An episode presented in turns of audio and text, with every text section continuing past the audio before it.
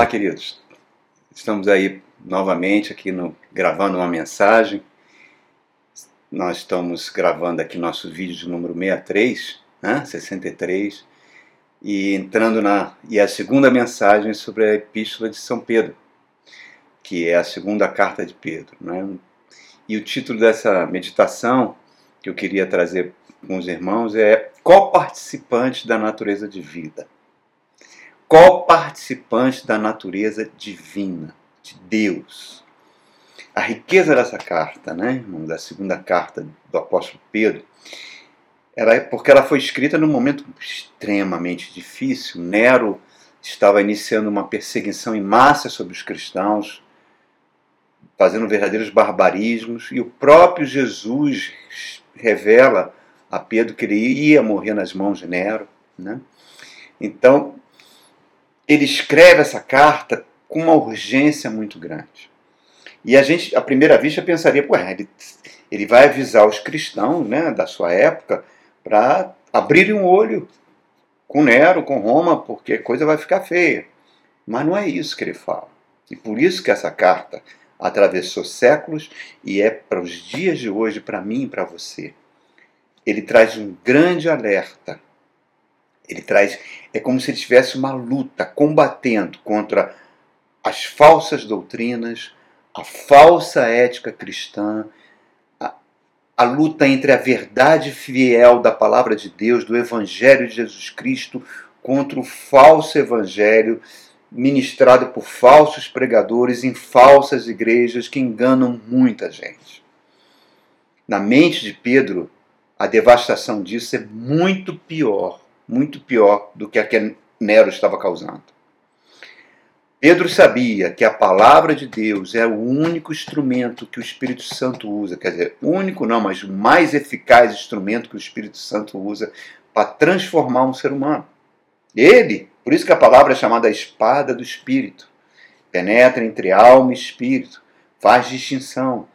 A Bíblia mostra isso na vida de muitas pessoas e Pedro é o exemplo clássico disso, um homem brigão, impetuoso, colérico, vai se transformar em alguém doce, manso, que vai abraçar o sofrimento por Jesus e vai ter uma sabedoria tão fantástica que nenhuma universidade, nenhum livro desse mundo teria condições de dar.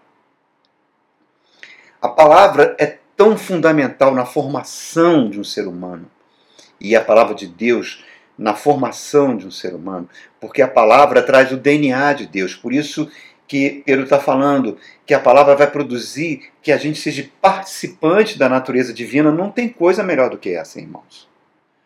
Por isso que Satanás sabe do poder da palavra, e quando ele vai ao Éden e, e vai lá no primeiro casal, para Adão e Eva, ele, ele usa a palavra.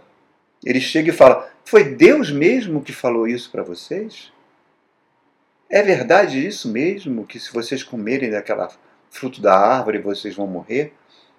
Será que ele está falando? É claro que não, claro que vocês não vão morrer. Satanás foi o primeiro falso pregador, o primeiro falso pastor a subir a um púlpito e pregar uma mensagem mentirosa. Ele plantou a semente de dúvida no coração daquele casal. E o poder daquela palavra desligou a humanidade até os dias de hoje da natureza divina. O ser humano herdou uma nova natureza, a natureza divina, que a Bíblia chama de Zoe no grego, né? que é a verdadeira fonte de vida. O falso ensino tem o poder de esvaziar a vida de Deus dentro de um ser humano, que é muito pior que qualquer Covid, que qualquer guerra, que qualquer câncer, que qualquer tragédia humana, e transformar um ser humano. E ao invés de receber a natureza divina, transformar esse ser humano na imagem de um demônio, irmãos. Um demônio é aquela pessoa que tem um ego total, que só pensa nos seus próprios interesses, que o seu próximo é para ser usado para trazer algum tipo de interesse para ele. E se não interessa mais, ele é prontamente descartado. Por isso que nós estamos vendo na geração atual, cada vez mais cresce o número de divórcios, de feminicídio, de suicídio, Por quê? Porque nós estamos desconectados da natureza divina. Então, quando Pedro, eu vou ler agora o verso do 2 ao 4, mas deixa eu só ler o verso 2 da primeira carta, quando ele fala assim: Visto como pelo seu divino poder nos têm sido doadas todas as coisas que conduzem à vida e à piedade, a vida aí é Zoe, a vida de Deus, pelo conhecimento completo daquele que nos chamou para a sua própria glória e virtude. Reparem que ele está falando. Quanto mais você conhece a Cristo, quanto mais você investe em Cristo, mais você recebe graça e paz. Que é o que o mundo mais precisa, irmãos. A palavra grega que Pedro está usando aqui é epignosis, que significa um conhecimento constante e crescente que avança para um determinado alvo. Paulo fala nas suas cartas: o meu alvo é Cristo. Na época de, do apóstolo Pedro, haviam as escolas de mistérios gregas, né? que eram baseadas em, filosofias gregas, em misticismo que vinha do Egito, do Egito principalmente, onde só poucos iniciados poderiam, por meio de vários rituais, receber um tipo de conhecimento. A grande maioria estava fora disso. O cristianismo quebrou essa maldição. Mas infelizmente, queridos, o ser humano tem tanto conhecimento, vê hoje tanto conhecimento tecnológico, tantos séculos de conhecimento, e cada vez mais, por mais conhecimento que ele tem, mais ele consegue multiplicar dor e sofrimento. E pior, pior, cada vez mais o ódio se torna uma marca registrada da nossa sociedade, da nossa geração. O mundo investe muito pesado em propagandas com que objetivo? Para endeusar a cobiça do ser humano. Que o ser humano tem que conquistar, que tem que possuir, que tem que ter ambição pessoal. E, e, e os falsos pregadores do Evangelho, em igrejas, que se dizem igrejas, pregam mensagens assim, irmãos. E aí nós vamos produzindo uma sociedade cuja marca é a crueldade. Cada vez mais avanço tecnológico, cada vez menos virtudes cristãs, como piedade compaixão vão ficando para trás. Parece que nós estamos vendo as pessoas, e infelizmente muitos cristãos, presos a valores materiais e sensoriais. Isso vai trazendo cada vez mais divisão, cada vez mais conflito, cada vez mais guerra, cada vez mais intolerância, intolerância porque você tem uma, uma opção política diferente da minha, intolerância porque você tem um sexo diferente do meu, a cor da pele diferente da minha. Amados, você vê aí governos que se dizem cristãos, e o nosso é um deles, né? E a gente vê esses governos incentivarem o povo a se armar, a comprar armas. Da onde vem isso, irmãos? Se diz que é cristão, então ele é um produto típico de um falso evangelho, de uma falsa igreja, porque está cultivando ódio.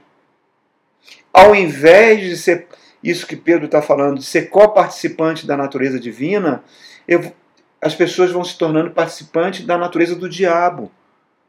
O diabo veio para roubar, matar e destruir.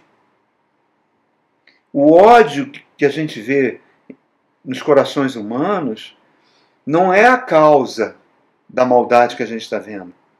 O ódio é um fruto. Jesus falou: Conhecerei os falsos profetas pelos seus frutos. Você conhece a árvore pelos seus frutos. Uma mangueira não pode produzir é, erva daninha, não pode produzir abrolhos. Porque uma mangueira tem que produzir manga. Então, uma pessoa que se diz cristã tem que produzir os frutos do Espírito Santo: bondade, mansidão, amor. Então, nós estamos vendo se está produzindo um fruto de ódio, é porque porque a semente que foi plantada pela palavra que se diz evangelho não é, foi falsa no coração humano. Por isso nós estamos vivendo esse Brasil está se tornando um país da barbárie da barbárie. Em 2021, eu, parece que nós estamos vendo uma barbárie atrás da outra. É maridos matando esposas na frente de filhos, é, adolescentes de 15 anos pegando uma menina de 14 anos, fazendo todo tipo de barbaridade, matando a menina, amarrando numa árvore, como aconteceu agora numa cidade de 7 mil habitantes no interior de Santa Catarina. E a gente está vendo isso todo dia, irmãos. Todo dia nós estamos vendo o nosso país, que se diz cristão, que tem 45% da população brasileira que se diz evangélica, milhões de evangélicos não estão conseguindo mudar o Brasil. O Brasil está se tornando cada vez mais cruel, mais separatista, mais violento. Por quê? Porque não estão investindo no Evangelho. Não estão investindo na palavra de Deus, irmãos. Essa é a realidade. O apóstolo Paulo, quando ele fala lá em 2 Timóteo, eu sei em quem tenho crido.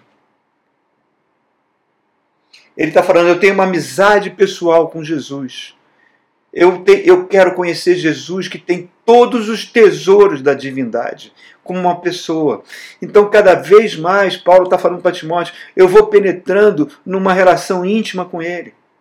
E essa é a beleza da fé cristã. É um relacionamento de amor, num processo de crescimento. Hoje nós estamos vendo pessoas no fundo do poço, irmãos, com crises psíquicas terríveis, adolescentes cometendo suicídios, pessoas viciadas em remédios barbitúricos, em remédios que para poder mudar a natureza psíquica porque estão trazendo cargas de sofrimento pesadas.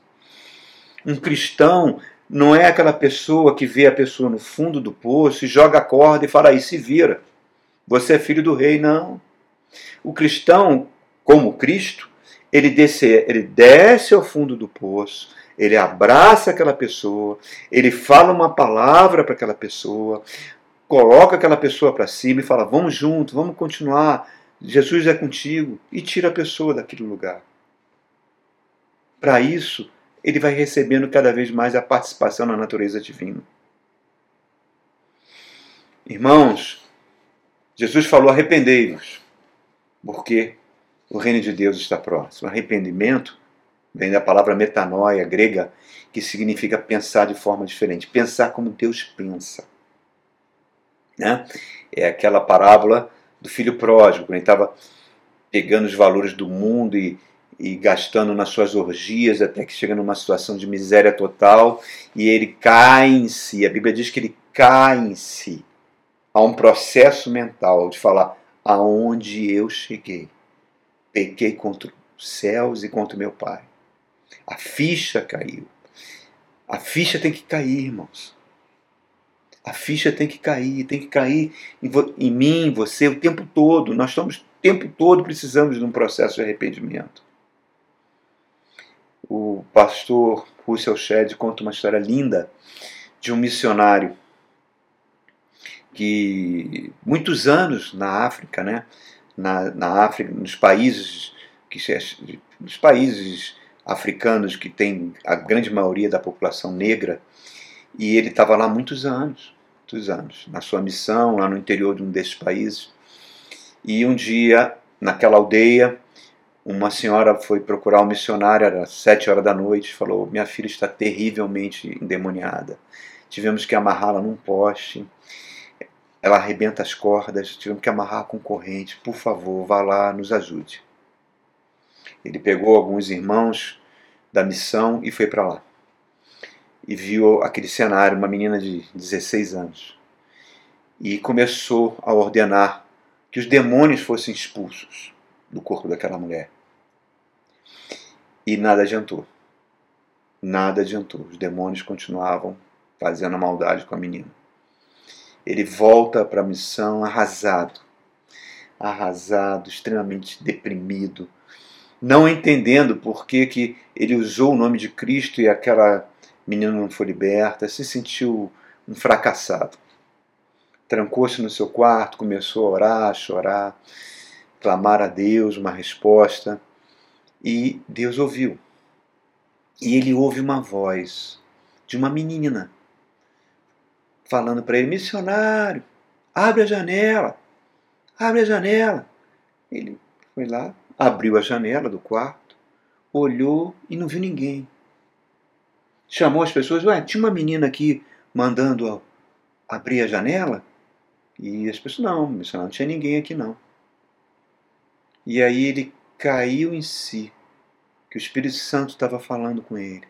Como falou com Pedro lá em, né, em Atos, quando desceu aqueles animais, mata Pedro, os animais, não considere impuro aquilo que Deus purificou, mais ou menos parecido. Ele estava observando ali que aquela voz que o Espírito Santo mandou para ele estava mandando abrir a, a janela da mente dele. E aí ele caiu em si que ele era uma pessoa racista.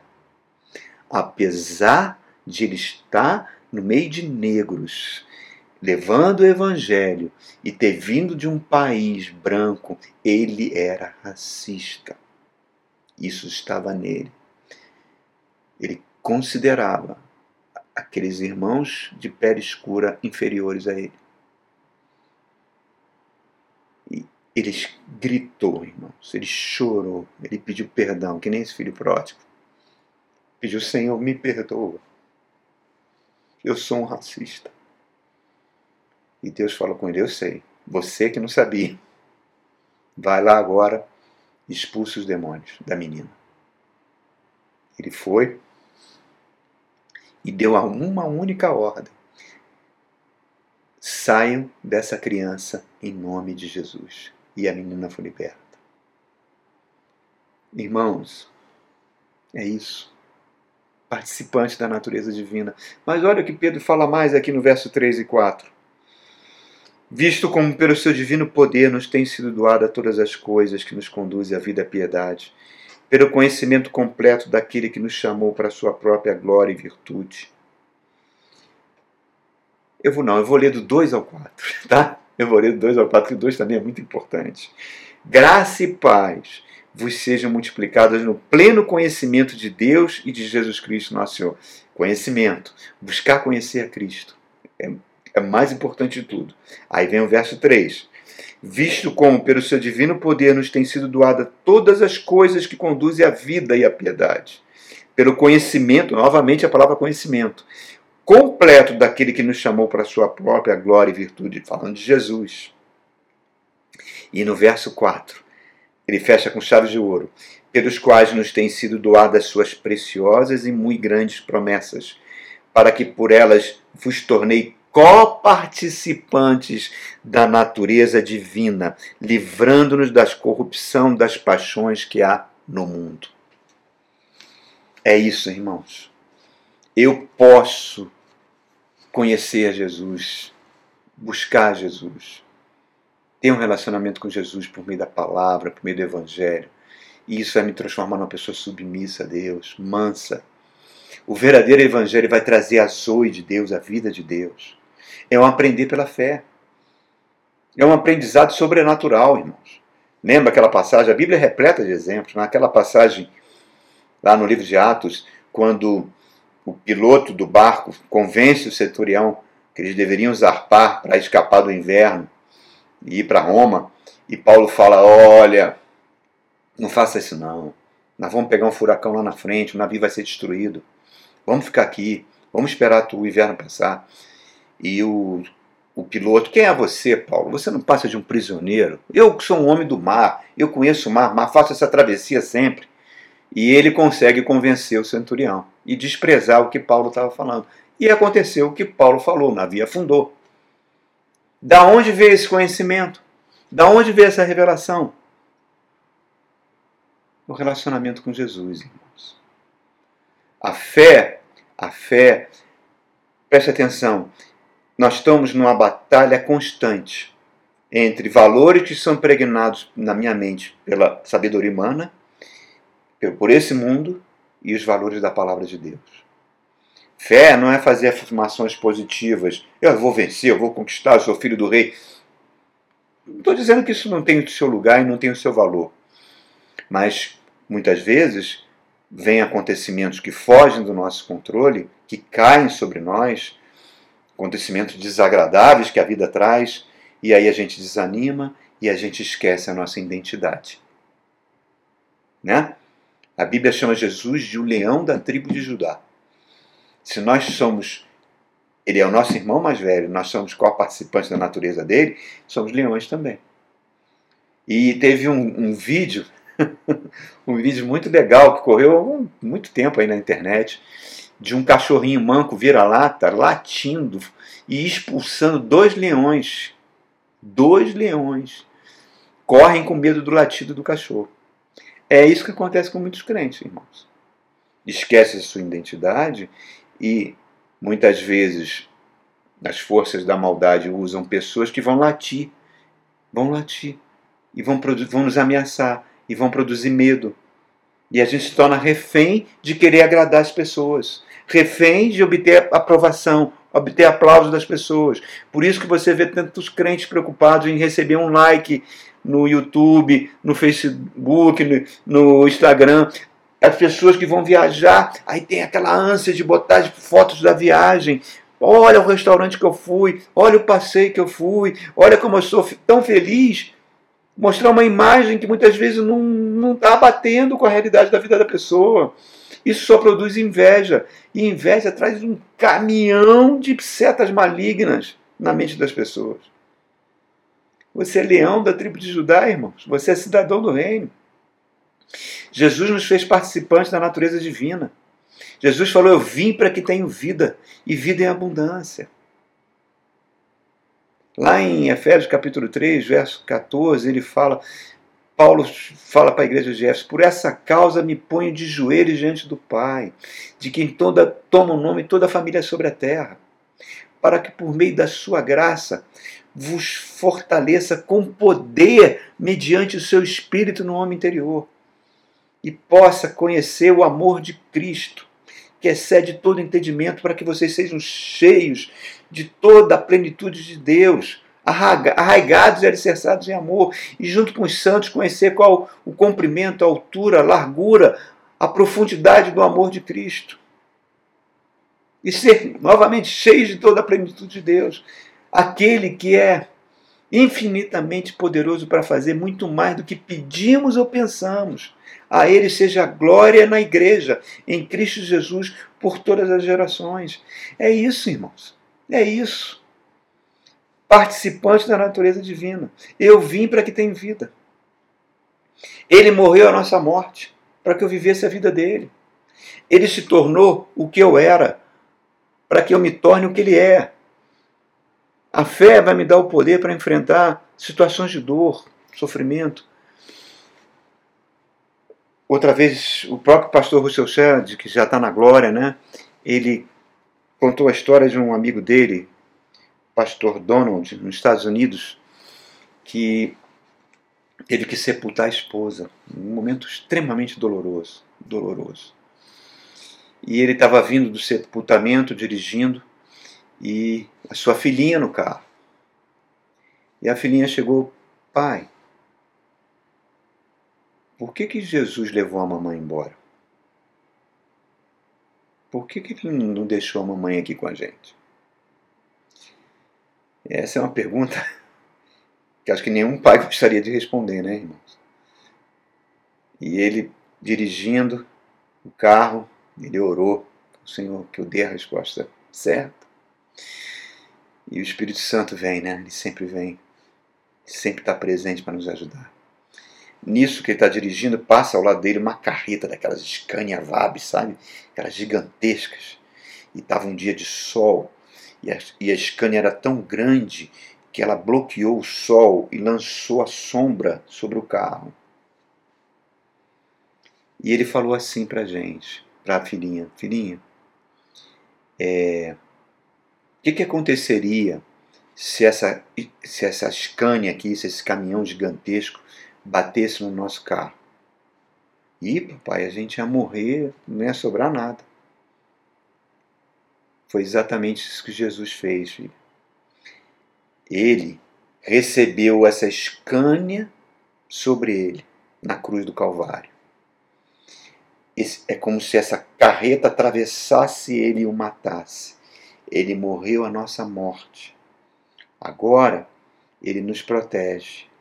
A sombra, a gente só, quando a escânia passa, ela não bate na gente, só a sombra bate na gente. Por quê? Porque nós estamos debaixo da proteção de Jesus, da cruz.